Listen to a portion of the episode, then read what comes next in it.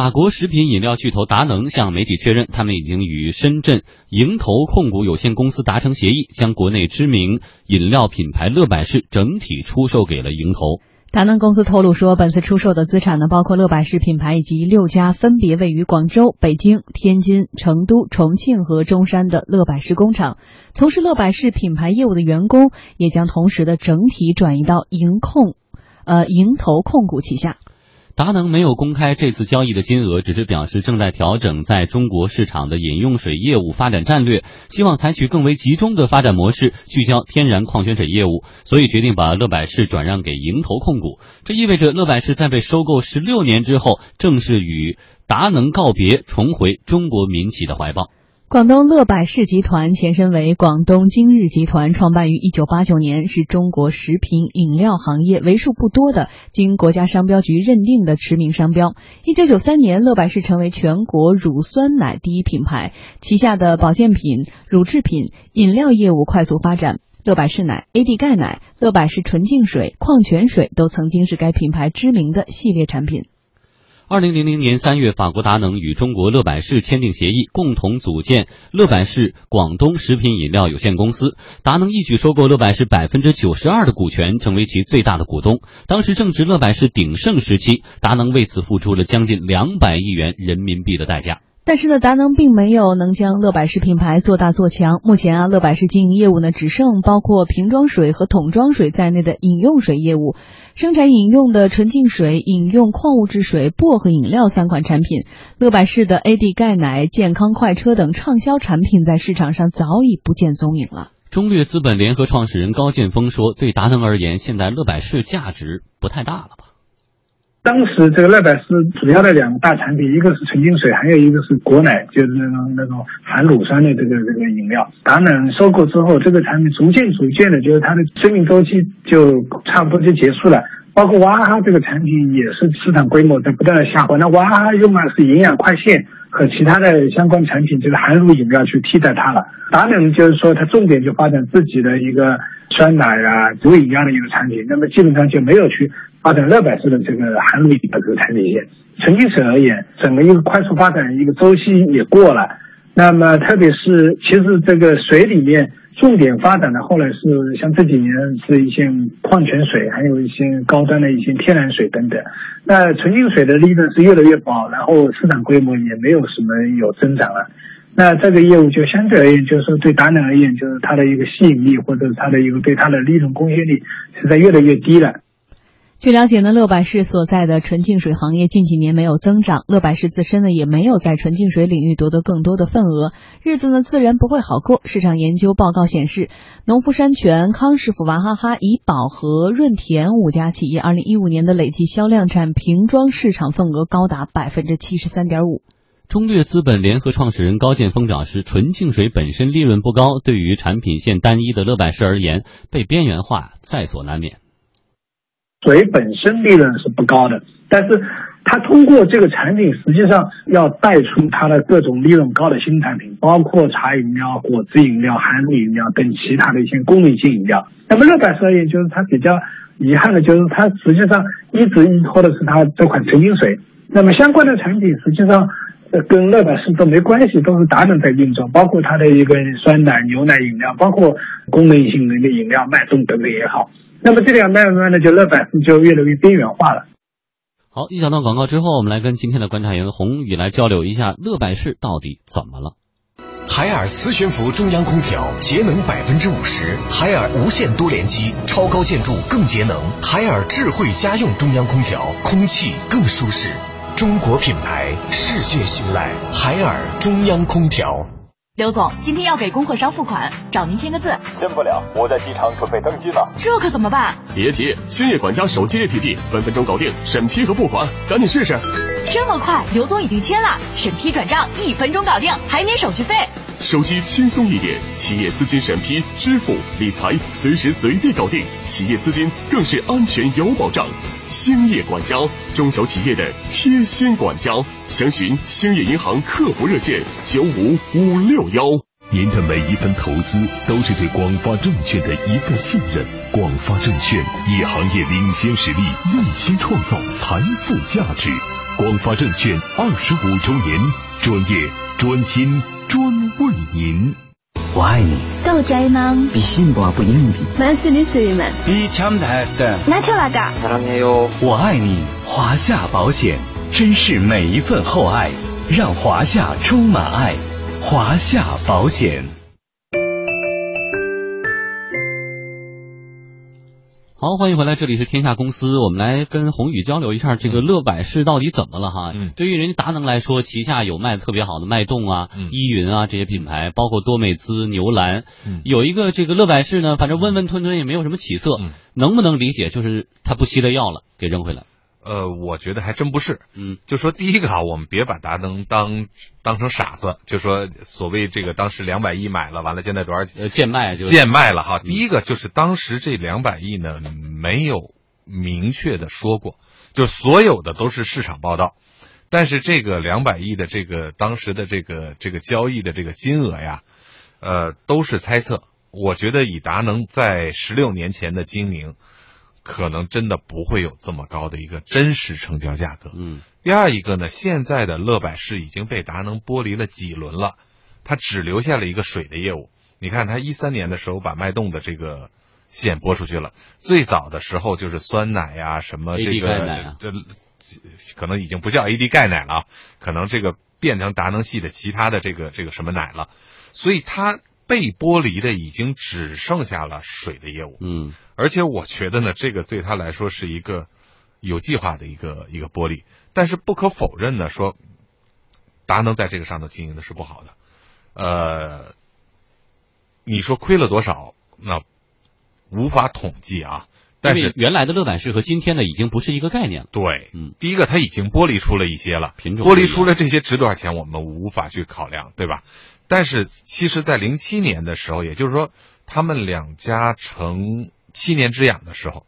就是他们两千年的时候签的约嘛，到零七年正好是七年之痒。那个时候，这个达能已经正式说过一次，说我们和乐百氏的这个合作是不成功的。这个是当时达能的全球总裁访华的时候，他当时就承认过这个事儿。那又经过十不到十年、九年的这么一个过程呢，呃。实际上，原来达能的优势的东西已经被它消灭了。那水在开始的时候并不是乐百氏最强的一块，那它把它发展起来，那跟这个达能自己的这个纯净水品牌又有冲突，那这个时候就把它剥离出去。而这个时候剥离其实就不会有品牌溢价了，因为你如果卖工厂和卖品牌，这个是完全不一样的概念，对吧？原来乐百氏是有很很高的一个品牌溢价。那这个时候没有了，我估计可能和六个工厂的这个净值差距也并不是特别大了。嗯，但是实际上啊，其实有很多的阴谋论的说法哈，就是很多当年其实国产非常还大家耳熟能详的很多牌子，就是各个行业都有，然后都被外资给收购了。收购完之后呢，基本上都是被边缘化或者是草根化，呃，时间长了之后被老百姓慢慢忘记了。后来发现他们其实收购并不是需要你的什么业务线、产品线或者你的产品或者品牌，只是想当他进入中国市场的时候，消灭一个有可能潜在的竞争对手，有没有这个可能呢？呃，这个我觉得是最开始的，比如说像乐凯的那一代，其实这个外资进来，这个柯达呀进来，其实是用收购去消灭品牌，就拿金钱当炮弹用。对，但后来很多的一个阶段的时候呢，外资企业一直认为自己是有管理优势、有人文优势、有行业优势、有技术优势。那在这几年中国企业快速发展的这个过程中呢，我们的管理。其实并不比它弱，我们的人一代一代的留学回来的，或者受过高等教育的这些人，人才的素质其实并不比老外差。嗯，而中国的传统思想培养出来的这个人，可能有的时候比老外的这个策略性更强。那你说这个行业优势和这个环境优势，我可以客我从我的角度。中国的互联网的发展可能比国外很多还要走在前面，尤其是从应用层。我不是说从基础层啊，基础层我认为我们可能包括到标准，包括到嵌入的这个我们都有差距。但是在应用层，也就是说它最后一层，可能真的我们走的比很多国外要走的前，所以在这种情况下，我们的优势已经比较明显了。这个时候，老外还拿他原来的一套所谓的优势理论去管理现在的这个企业和业务，我们就看到了越来越多的水土不服，然后这个走麦城的这种、这种故事。那完全，我觉得很多是他对于中国现在的人才环境的一个认知，他他把我们看低了。但实际上我们已经不错了。你比如说像，呃，乐百氏这个具体的这个例子哈，当时达能总结的这个这个观点的时候说为什么失败哈？他说我洗牌洗的慢了，就是当时创始人就是何伯权嘛。达能认为说，维持了一年以后才把原有的管理团队清洗掉，它是一个错误。但是你现在反过来说。我们当时的那个这个乐百氏五个核心创始人，我觉得是有能力、有思想的，而且本身呢，这个买卖做的不错，对他们来说高价卖出嘛，嗯，然后大量套现，那这个时候对于达能来说，你用好原来的人才，给他们一个空间，让他有资本的力量，让他更好的发展，我觉得是一个好的策略。但是他当时在零七年总结的时候说，第一个我动刀子动得慢了，第二一个。到了第三年的时候，还保留了百分之六七十的原来的管理层。他认为呢，这个动作慢了，和原现原来达能的文化没有形成一个对接。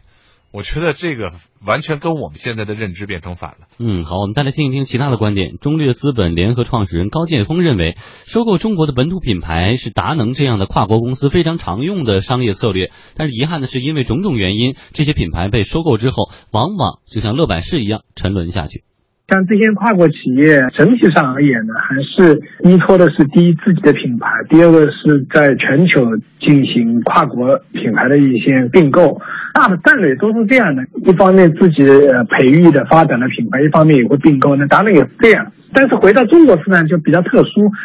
中国市场跟它跨国品牌运作之间，它会有一些的出入，或者会有一些的这个距离。那么，呃，你在中国市场这一块了解或者切入不是很深。那么，作为一个跨国企业来讲，它又没有把全部的资源都投放在被并购的本土品牌上。久而久之，其实它重心还是会放在它自己原来的一些品牌。那么，收购的品牌会被边缘化。品牌中国产业联盟秘书长王勇认为，外资收购中国品牌之后呢，往往很难投入大量资源，全力以赴去发展，因此呢，做的不好也很正常。大部分的外企呢，收购中国品牌，它是属于竞争的考虑。一般的来讲呢，是打不过呢就买。那么收购的时候呢，可能更多的是侧重于他自己本身品牌的保护，而不是说真正的想把这个品牌做好。那么如果是出于这样一个目的的话，他肯定就不会在这个品牌上投入新的战略资源。他自己创立的品牌是亲儿子，买过去的品牌呢是干儿子。那在资源稀缺的情况下，那肯定是干儿子的这个资源相对会少一些。这点我觉得也是呃非常正常的一个商业逻辑。从经营的角度来看的话呢，呃，外资品牌收购了中国品牌以后，它并不见得就比中国人更了解他们的消费者，更了解他的渠道啊，更了解他的这种啊消费心理。所以呢，我觉得做不好这也是啊非常正常的。我管理着两家企业，我给自己和家人投保了太平洋保险、东方红年金保险，保证未来能像现在一样精彩，还能拥有赢家账户，以备资金通融。投保东方红，赢得一生的从容。太平洋保险。们说到很多原来的本土品牌，丁家怡、小护士、三鲜一面、美家净、乐凯胶卷，都是被收购了之后呢，慢慢慢慢就淡出了消费者的视野。就很多老百姓说，哎，以前我们老用这些又廉价又好的国货品牌去哪儿了呢？其实他们都是被外资高价收购了，然后就消失了。嗯，那这种是呃，其实你看啊，就是我们就拿达能来说，他吃下来的或者他参与的这个国国内的这个品牌本土的品牌就已经很多了。那有的做的是不错的，他把经验、把这个管理输出了，让这个品牌做得更好，然后他有一个溢价退出。你比如说像那个光明的牛奶、梅林正广和的这个午餐肉、娃哈哈，其实达能也也参与了。那我们现在再看这三个品牌，其实发展的都不错，而且我们也不能不说娃哈哈也从达能跟达能的这个合作里头学到了很多的这种。管理的经验、资本运作的这个经验，其实会员这个都是达能曾经参与的。所以呢，我倒是跟刚才的那个观察员呢有一些不同的看法。呃，亲儿子干儿子，对，就是不要我们一来呢就有一个阴谋论啊，就是说它实际上是一个正常的资本运作。那有的项目运作的好，带来了这个好的这个结果；那有的项目呢，可能合资合资的不好。那即便是一个达能，我们看到也有的好，有的不好，有的呢被他搞死了，有的呢搞得还真的是不错。所以这个时候，我觉得还是要这个分不同的观点来去看。但是核心，我觉得无论是哪一家外企，任何一家外企，如果你还戴着有色眼镜，用原来的观点去看现在的中国市场，尤其是这个互联网的这个大背景下的中国市场，中国的人才结构，中国人的这种管理的水平，你还用原来的观点去看，那我觉得他在中国这个业业务是做不好的。用原来的观点看，你对整个市场没有一个正确的预估，你对人才没有一个正确的这个预估，嗯，对，对于行业的这个竞争呢，这种惨烈程度，可能他也没有一个预估，所以这个生意他怎么能做得好呢？好，感谢红玉。